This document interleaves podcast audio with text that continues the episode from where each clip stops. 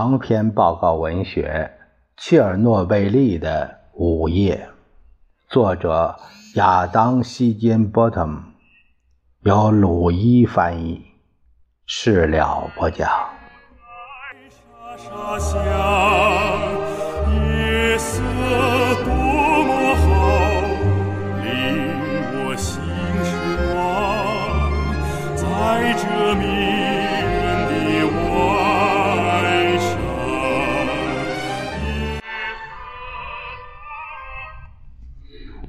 从一开始，核电工业就尽力试图摆脱自己源于军事工业这一阴影。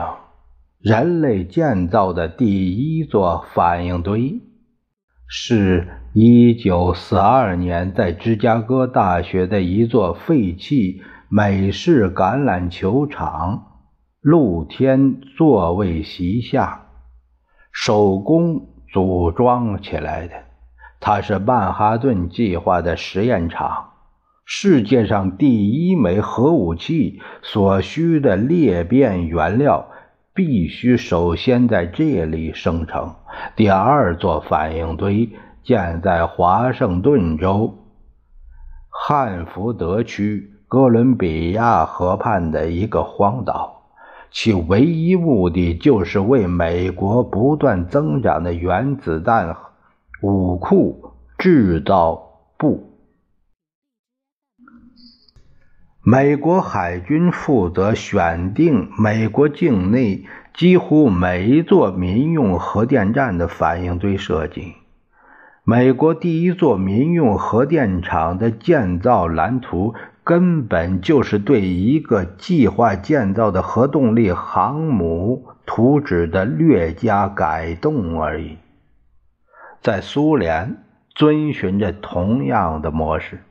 一九四九年八月二十九日，天刚破晓，苏联第一枚原子弹 RDS 一号参与了建造它的人称之为“大家伙”的，在哈克斯坦。草原上引爆，试验基地离塞米巴拉金斯克城只有一百四十公里。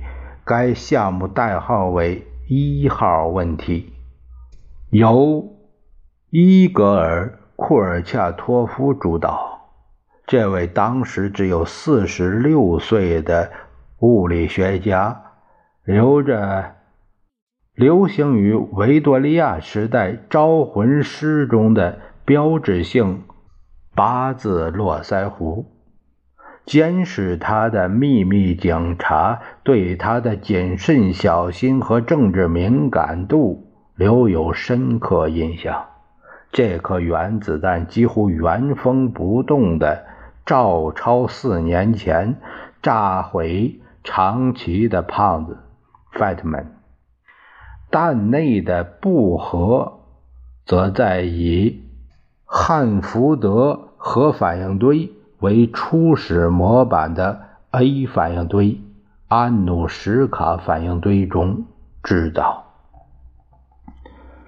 库尔恰托夫的成功离不开一些安插在关键部位的苏联间谍的帮助，以及从畅销书。军事用途的原子能，从其中获得的信息。一九四五年，美国政府将这本书公开出版，很快便在莫斯科被翻译成俄文。当时，核工业是新组建的第一总局和核中央委员会的职权范围。主管该中央委员会的正是斯大林的心腹拉夫连季·贝利亚，克格勃前身内务人民委员部 （NKVD） 的负责人。从一开始，苏联的核项目就充满着但求目的不择手段的冷酷。而且极端保密，几乎到了偏执的地步。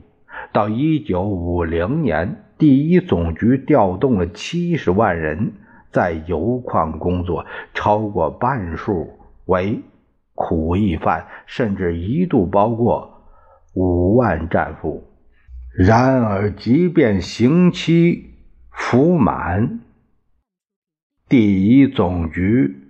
仍会将这些人塞进货车，运到苏联原北地区的流放地，以免他们将所见所闻的一切告诉其他人。许多人从此再也没有被人见到过。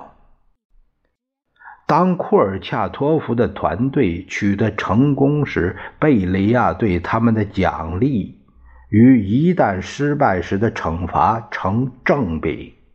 那些可能被这个秘密警察头子下令当场枪决的人，库尔恰托夫本人和设计了安努什卡反应堆的尼古拉多列扎克利，被授予国家最高荣誉——社会主义劳动英雄称号。还有乡间别墅、小轿车和现金奖励。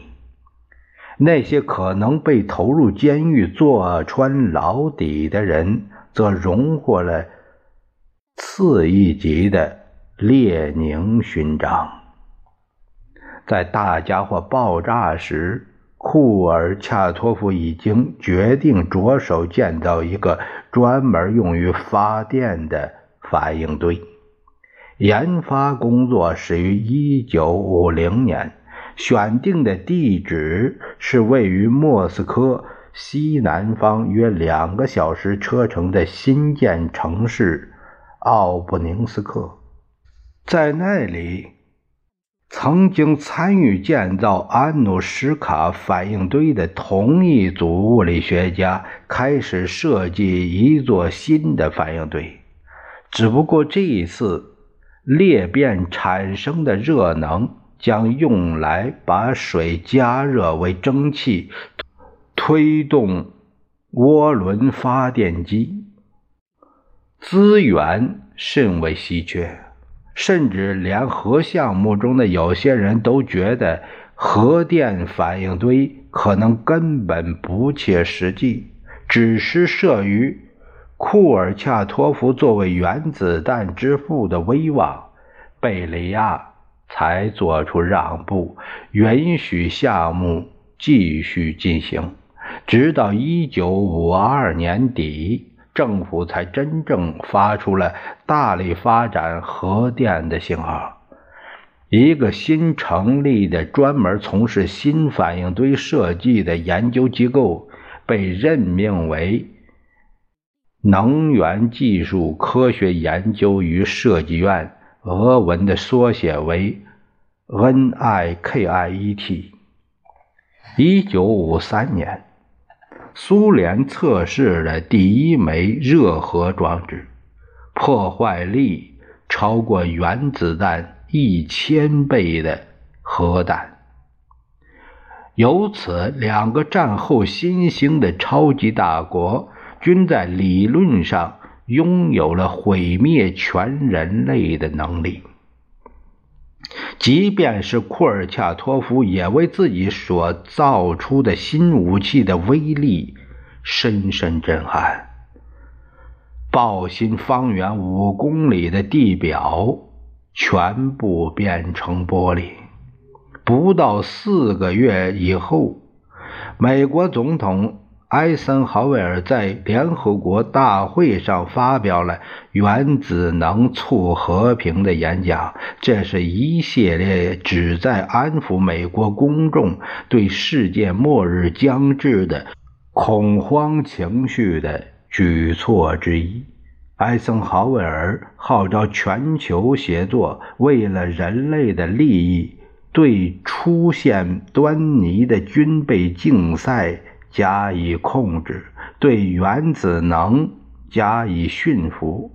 他提议召开一场国际会议，专门考虑这个问题。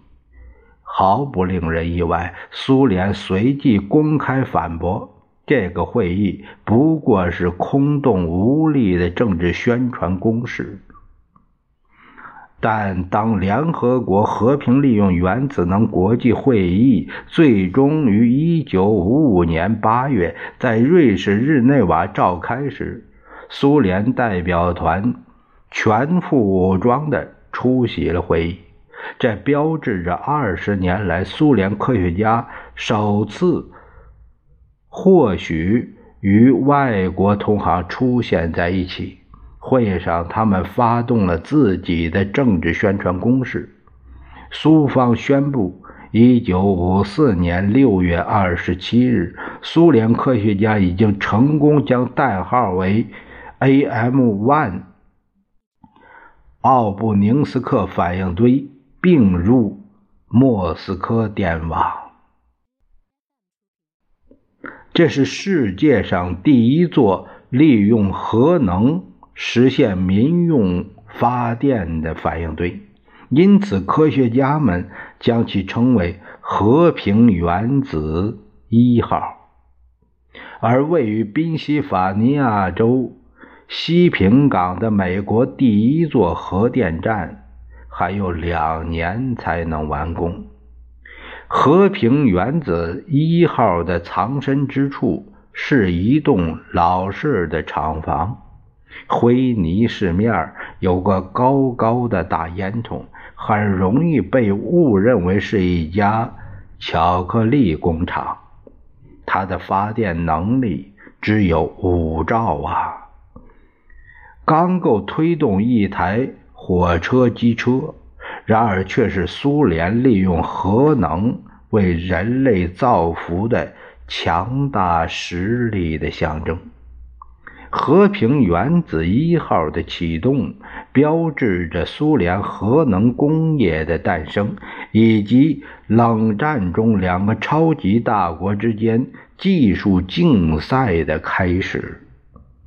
一九五三年。斯大林去世不久，拉夫连季·贝利亚便被捕入狱，执行枪决。第一总局被重组改名新成立的中型机械制造部俄文的缩写为这缩写还这么长呢？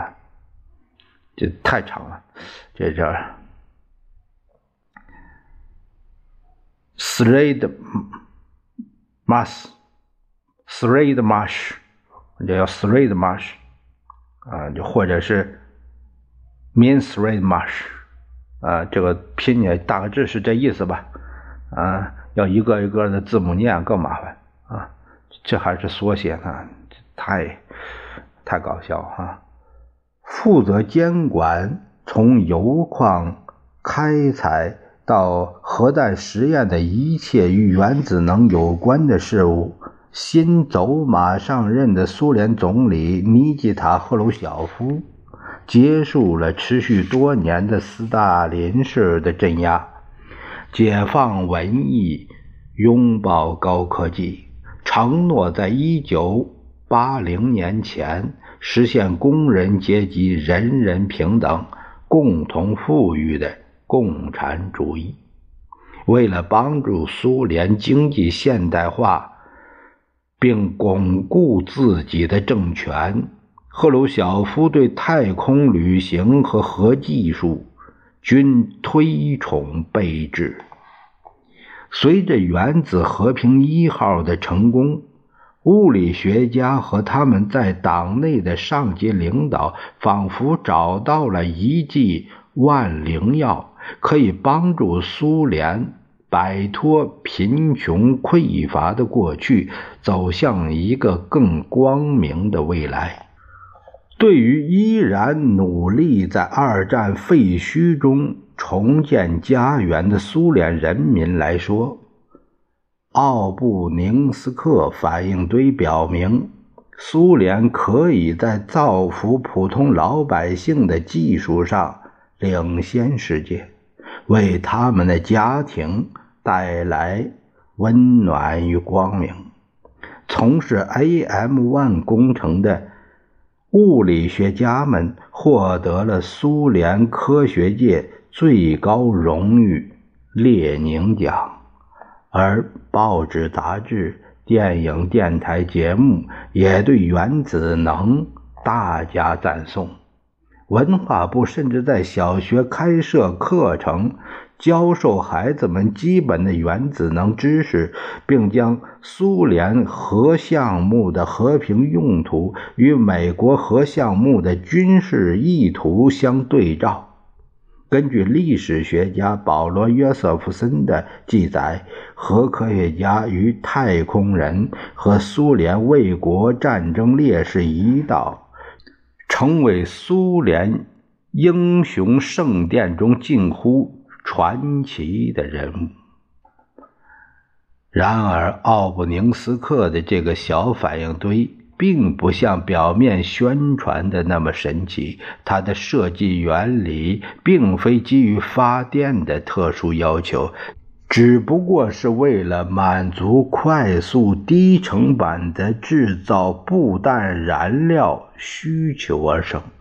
主导其设施。建设的团队来自中型机械制造部，是建造安努什卡反应堆的原班人马。